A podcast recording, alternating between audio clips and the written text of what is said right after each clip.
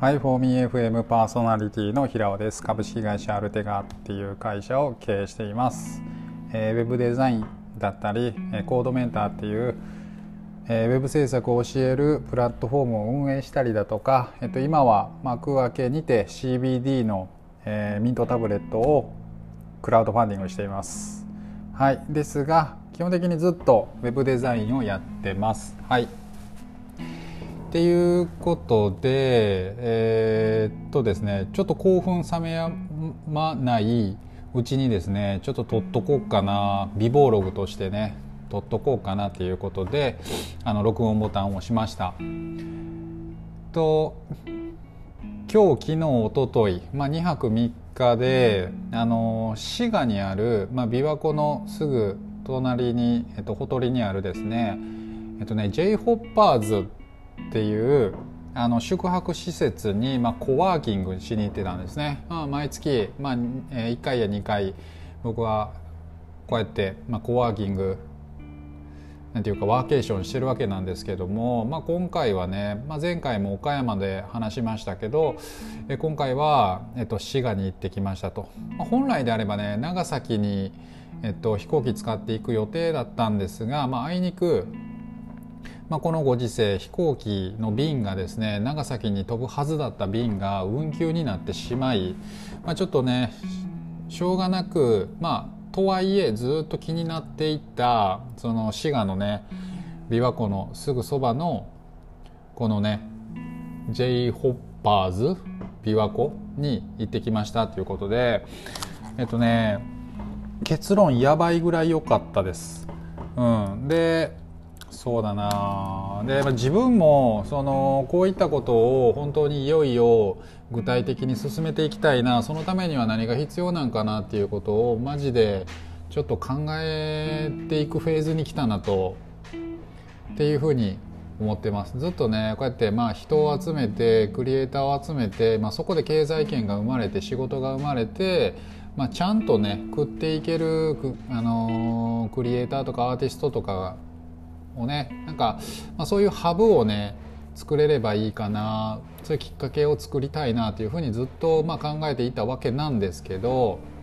うん、なんかいよいよ自分もそういうことをやらないといけないなとで今回ちょっとこの琵琶湖行ったところなんですけどこのゲストハウスなんですけど、まあ、結構面白くてあの滋賀ってね、まあ、ご存知じゃない方あの琵琶湖がまあど真ん中にある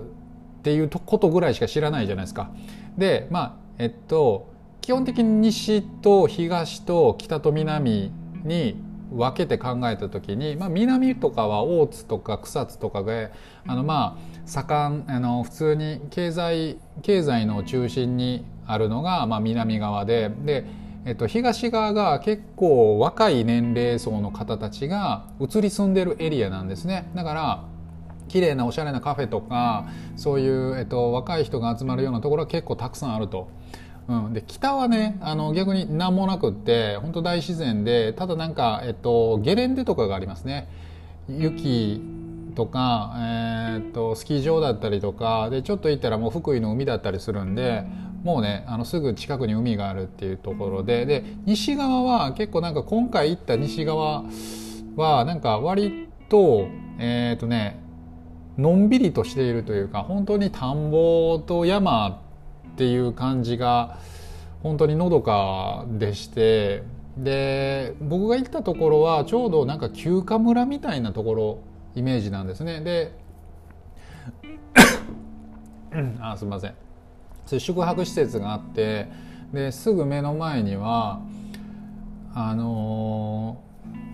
ー、海水浴場海水じゃないんですけどあれなんて言うんかな？うん。泳ぐところ泳げるところまあ要は海水浴場みたいなビーチがあって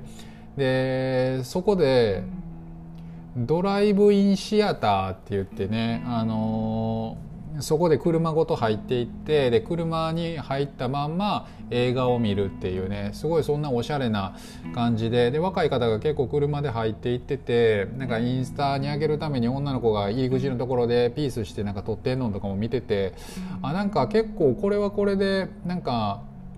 新しい取り組みをしているエリアなんだなっていうことをねあの知りました。やっぱり行ってみないと分かんないですね。そこの J ホッパーズっていうところも要は休暇村でありながら中にフットサルのコートとかがあったりとかなんかかなり大人数で宿泊ができるところだったみたいで、まあ、本当にね今の時期ね人がいてないんで、まあ、本当に閑散とはしているんですが、まあ、それでもまあ普段ねものすごく面白く活用されているエリアなんだなっていうことをね本当に知りましたね。でまあこれまでねいろんなゲストハウスいろんなあのー、なんていうかなホテルみたいなところまあ今年去年あたり僕はものすごくたくさん泊まってたんですけどやっぱりねこういうなんとなく自分の好きなタイプというかなんか理想とするスペース作りみたいなところがちょっとイメージができてきたかなっていうふうに思ってるんですね。うん本当にあの長崎の際だってあのコワーカーというか IT 従事者が本当に集まる感じがすごい良かったしで HYM ホテルだってねあの本当にその佇まい自体がアトリエみたいで本当に歴史があってでなおかつすごい住めそうでね本当に居心地よかったしで今回の j ホッパーズに関してはなんかね周りがあの非常になんかそのリゾートというかね、あの結構セミリタイアした人が住むようなエリアなんじゃないかなっていうふうに思いますね。なんかのんびりした感じであのログハウスとかが結構たくさんあってですね。うん。そうそうそう。でいよいよ自分もちょっと場所を作らないとなっていうことを、まあ、真面目に考えるんですねまあでも自分一人では結局のところできないんで、まあ、これやっぱりまあねいつも僕は言い出しっぺなわけなんですけど周りになんかいろんなスペシャリストがあるんでいろんな相談を持ちかけたらまあねなんとか形にはなるだろうとは思うんですよね。まあ、旗振り役だけは買って出てねでそうだな、まあ、いつもね一緒に行く千尋さんとね、まあ、今回も行ってたわけなんですけどね。あ毎回千尋さんと行ってますけどあの、ね、女性の方じゃなくて男性のグラフィックデザイナーの方です、まあ、一応念のためね。であのー、やっぱりまたやりたいなっていうかねその東側のエリアがものすごく勃興しているっていうことは今回 j ホッパーズのオーナーオーナーじゃないや。あの人なんかねあの中の人に話を聞いていたんでやっぱりねコロナとその IT 従事者とかが大阪に働きながらに滋賀に引っ越すみたいな話ってね僕の周りでも結構あるんですよ。で何より今回滋賀に行って一番良かったことは近いっていうことが再確認できたってことですね。僕の家から1時間20分ぐらいで着くっていううんこれ結構びっくりなんですよね。うん、だからリアルに自分のえっとなんていうか引っ越さずにですねあの奥さんのあのお店アネトスもビーガンカフェも、まあ、家のそばなのであまり大きくは引っ越せないんですが、まあ、それでも全然通っていけるぐらいの距離にあるんだなっていうことをね確認したっていうところですね。うんだからねマジでどじゃあどうやって建てるかなっていうところなんですけどねあとはだからそういう、えっと、市区町村に掛け合うとかそういう、えっと、法律的なことだったりとか補助金みたいなことをなんか味方につけてそっちの町の人みたいなものを味方につけてでまあ自然に人が集まるようなところにできたら。まあねそこにアーティストだったりとか、まあ、雇用とかも生まれるだろうし、ね、経済圏が生まれるだろうからなんかねそういうね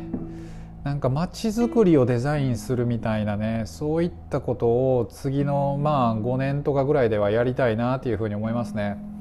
やっぱりねウェブサイトウェブデザインって結局2年3年経ったらフルリニューアルされるんでやっぱり残らないっていうのがね結構寂しいところではあったりするんですがなんか街とか場所を、うん、残してでひいては人を残すことができれば本当にそれってうん何ていうかねなんか継承していくっていうねそういったことができれば、まあ、会社としても個人としてもいいのかなっていうふうに